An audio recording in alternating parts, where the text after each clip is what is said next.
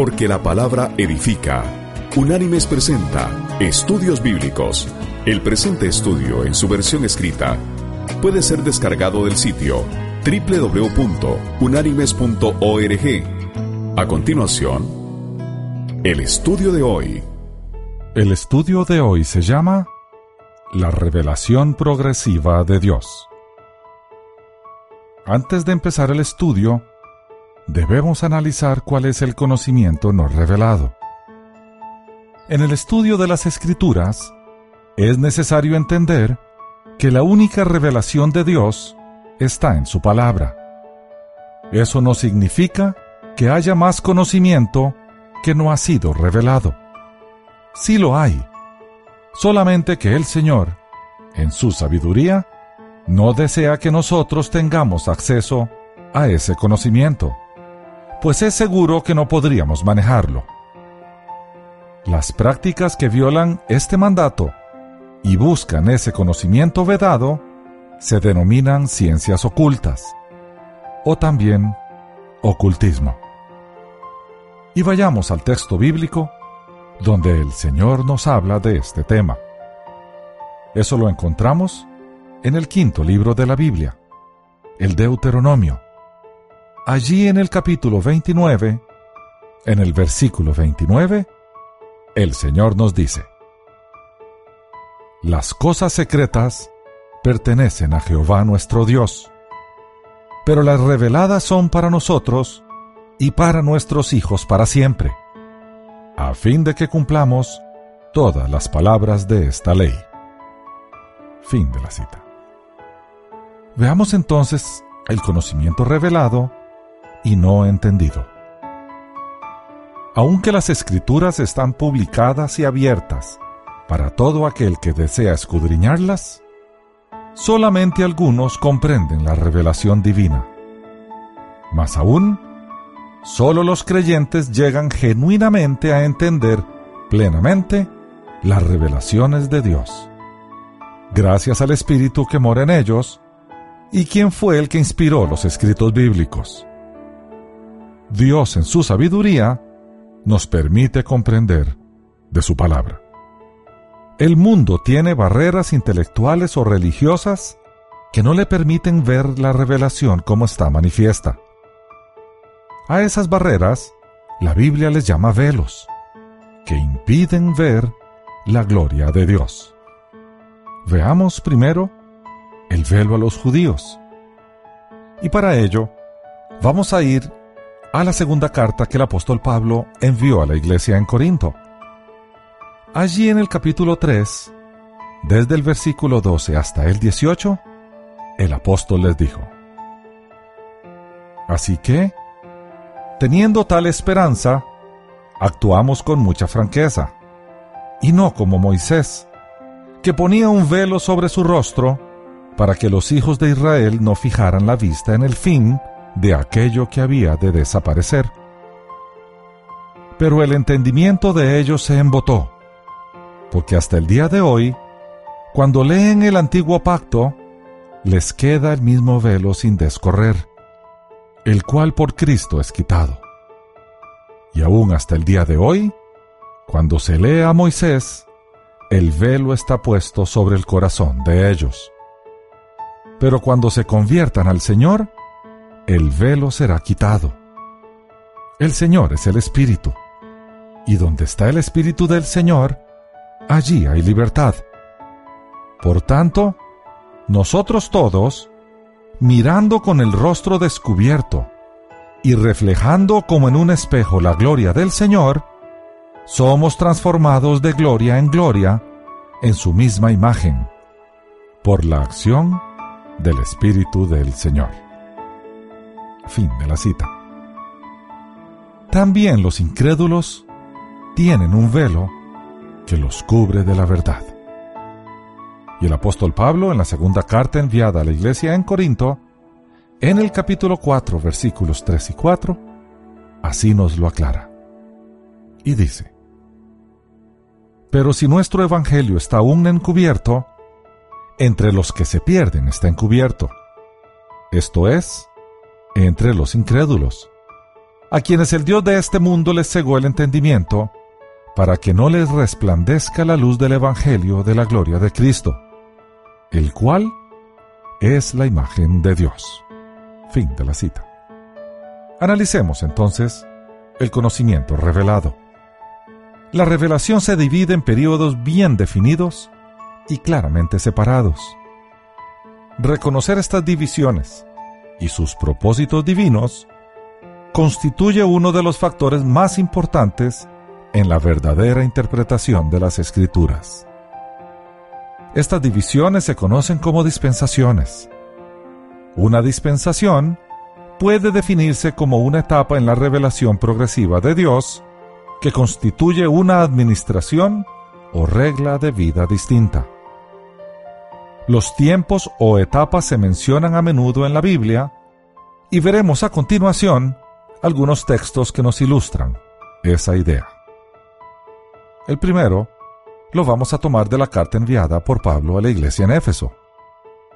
Allí en el capítulo 2, en los versículos 6 y 7, el apóstol escribió, Juntamente con él nos resucitó, y asimismo nos hizo sentar en los lugares celestiales con Cristo Jesús, para mostrar en los siglos venideros las abundantes riquezas de su gracia en su bondad para nosotros en Cristo Jesús. Fin de la cita. Y en el capítulo siguiente de la carta a los Efesios, desde el versículo 5 hasta el versículo 9, el apóstol les dice, el cual en otras generaciones no se dio a conocer a los hijos de los hombres, como ahora es revelado a sus santos apóstoles y profetas por el Espíritu, que los gentiles son coherederos y miembros del mismo cuerpo, y copartícipes de la promesa en Cristo Jesús, por medio del Evangelio, del cual yo fui hecho ministro por el don de la gracia de Dios, que me ha sido dado, según la acción de su poder. A mí, que soy menos que el más pequeño de todos los santos, me fue dada esta gracia de anunciar entre los gentiles el Evangelio de las insondables riquezas de Cristo y de aclarar a todos cuál sea el plan del misterio escondido desde los siglos en Dios, el Creador de todas las cosas. Fin de la cita. Y el autor de los Hebreos, en el capítulo 1, versículo 2 de su carta, dice lo siguiente.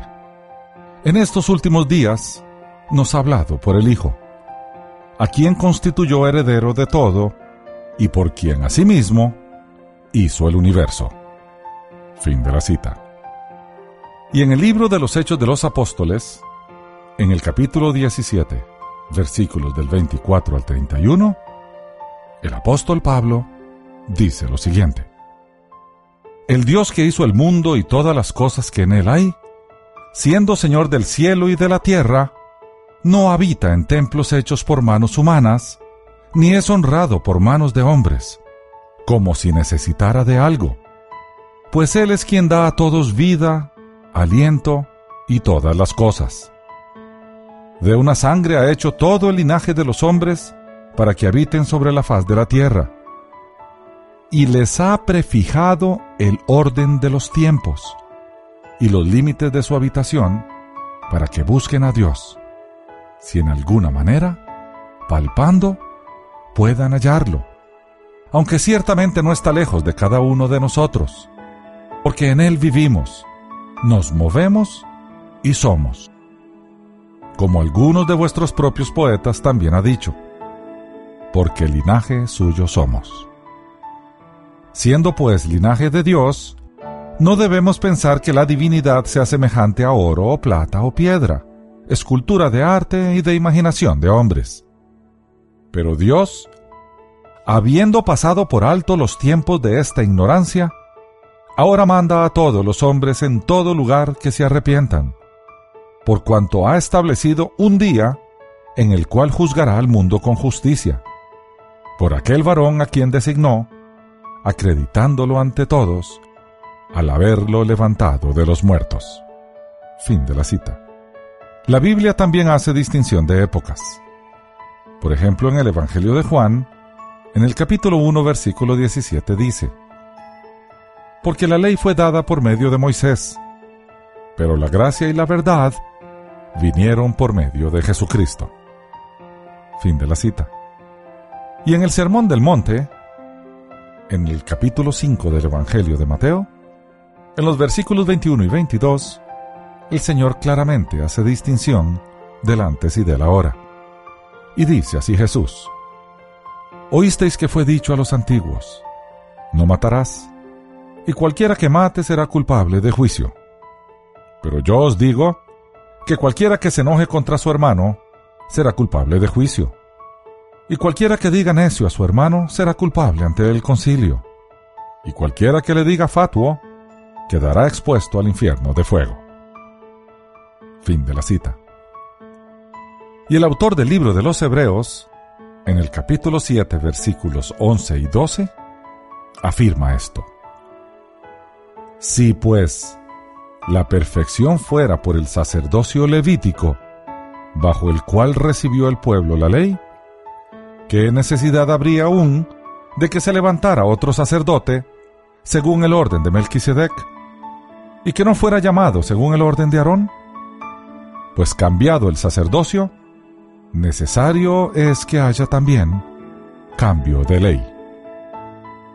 Fin de la cita. Y el mismo autor, en el capítulo 7, versículos 18 y 19, dice lo siguiente. Queda pues abrogado el mandamiento anterior a causa de su debilidad e ineficacia, pues la ley nada perfeccionó, y se introduce una mejor esperanza por la cual nos acercamos a Dios. Fin de la cita. Y dos capítulos más adelante, el capítulo 9, Vamos a leer desde el versículo 6 hasta el 12, que dice, Así dispuestas estas cosas, en la primera parte del tabernáculo entran los sacerdotes continuamente para cumplir los oficios de culto. Pero en la segunda parte, entra solo el sumo sacerdote una vez al año, llevando la sangre que ofrece por sí mismo y por los pecados de ignorancia del pueblo. El Espíritu Santo da a entender con esto que aún no se había abierto el camino al lugar santísimo, entre tanto que la primera parte del tabernáculo estuviera en pie. Lo cual es símbolo para el tiempo presente, según el cual se presentan ofrendas y sacrificios que no pueden hacer perfecto en cuanto a la conciencia al que practica ese culto, ya que consiste solo de comidas y bebidas, de diversas purificaciones y ordenanzas acerca de la carne, impuestas hasta el tiempo de reformar las cosas. Pero estando ya presente Cristo, sumo sacerdote de los bienes venideros, por el más amplio y más perfecto tabernáculo, no hecho de manos, es decir, no de esta creación, y no por sangre de machos cabríos ni de becerros, sino por su propia sangre, entró una vez para siempre en el lugar santísimo, habiendo obtenido eterna redención. Fin de la cita. Por lo tanto, toda la revelación apunta a Jesucristo. La plenitud de la revelación es única, final y completa. Esto no implica que la revelación fragmentaria, dada por medio de los profetas, fuera inferior ni que la revelación aportada por el Hijo de Dios fuese sin variantes. De ningún modo. La multifacética revelación de Dios, que le llegó repetidamente a los antepasados, en los tiempos previos al nacimiento de Cristo, era inspirada por Dios. Era una revelación progresiva que apuntaba constantemente hacia la venida del Mesías. Y cuando Jesucristo finalmente llegó, trajo la mismísima palabra de Dios, puesto que Él es la palabra de Dios. Por consiguiente, Jesús trajo la palabra de Dios en toda su plenitud, riqueza y multiplicidad. Él fue la revelación final, tal como dice con toda precisión F. F. Bruce. Comillas. La historia de la revelación divina es una historia de progreso hasta llegar a Cristo. pero no hay progreso más allá de él. Cierro comillas. Jesús mismo no escribió ni un solo versículo del Nuevo Testamento. Fueron hombres designados por él y llenos del Espíritu Santo quienes escribieron la revelación de Dios. Jesús, la palabra viva, nos habla porque nadie aparte de él posee una autoridad igual. Así lo afirma Lucas en el libro de los Hechos de los Apóstoles, en el capítulo 4, versículo 12, cuando le atribuye a Pedro lo siguiente. Porque no hay otro nombre bajo el cielo dado a los hombres en que podamos ser salvos. Fin de la cita. Por medio de su Hijo, Dios se dirige a todos los creyentes. Dice el autor de Hebreos que en estos últimos días Dios nos ha hablado por su Hijo. La frase en estos últimos días es puesta frente a la frase en el pasado, nos ha hablado, y se refiere a la era en que el cumplimiento de las profecías mesiánicas han tomado lugar. En las escrituras hay un contraste entre los profetas, que eran un determinado grupo de personas escogidas y constituidas por Dios para transmitir su revelación, y el Hijo de Dios, que sobrepasa a todos los profetas, puesto que es el Hijo. Si hablamos en términos estrictos, solo hay un Hijo de Dios. Todos los demás son hijos creados, como los ángeles, e hijos adoptados, los creyentes. Como Dios ha hablado por medio de su Hijo, así el Hijo ha hablado por medio de sus discípulos, que inspirados por el Espíritu Santo, escribieron los libros del Nuevo Testamento. La nueva revelación que Dios nos ha dado en su Hijo es continuación de la revelación dada a los antepasados. La revelación de Dios, completada en su Hijo, es una unidad, una total armonía en la cual lo antiguo es consumado en lo nuevo. Bien, veamos entonces la relación del hombre con su Creador, que no ha sido la misma en todas las edades. Dios se ha relacionado con el hombre caído de diferentes formas a lo largo de la historia. La suya ha sido una revelación progresiva. Esto es, en parte, el propósito de Dios revelado a través de las edades. El resultado de las pruebas afrontadas por el hombre ha sido en cada caso una incuestionable demostración tanto de la pecaminosidad como del absoluto fracaso espiritual y moral del género humano. En el día final, toda boca se cerrará, porque a través de muchos siglos de experiencia se habrá comprobado la maldad o insensatez de todos los pensamientos del corazón del hombre. Veamos entonces, con más detalle, el inicio y final de cada dispensación o era. Cada dispensación comienza con el hombre divinamente establecido en una nueva posición de privilegio y responsabilidad, y termina con el fracaso humano que trae como consecuencia la manifestación del justo juicio de Dios. Si bien es cierto que existen algunos hechos, tales como el carácter santo de Dios, que permanecen invariables para siempre, y por lo tanto son los mismos en cada edad, hay diferentes instrucciones y responsabilidades que se limitan en cuanto a su aplicación a determinado periodo. Veamos entonces la aplicación primaria y la aplicación secundaria de la palabra de Dios. Primero, la aplicación primaria. Solamente aquellas porciones de las Escrituras que son establecidas directamente por el Hijo de Dios en este tiempo de gracia deben ser objeto de una aplicación primaria o personal al cristiano. Se demanda que dichas instrucciones reciban detallado cumplimiento. Segundo, la aplicación secundaria. Cuando se trata de aplicación secundaria, debe observarse que mientras es cierto que pueden extraerse lecciones espirituales de cada porción bíblica, esto no significa que el cristiano esté en la obligación ante Dios de cumplir aquellos principios que fueron la expresión de la voluntad divina para la gente de otras épocas. El creyente en el actual período de gracia no está en la misma situación que Adán o Abraham, o la de los israelitas en el tiempo de la ley, ni es llamado tampoco a seguir la manera peculiar de vida que según las escrituras se demandará de los hombres cuando el rey haya regresado a establecer su reino terrenal. El cristiano depende completamente de la instrucción contenida en las páginas de la Biblia para dirigir sus pasos en la vida eterna.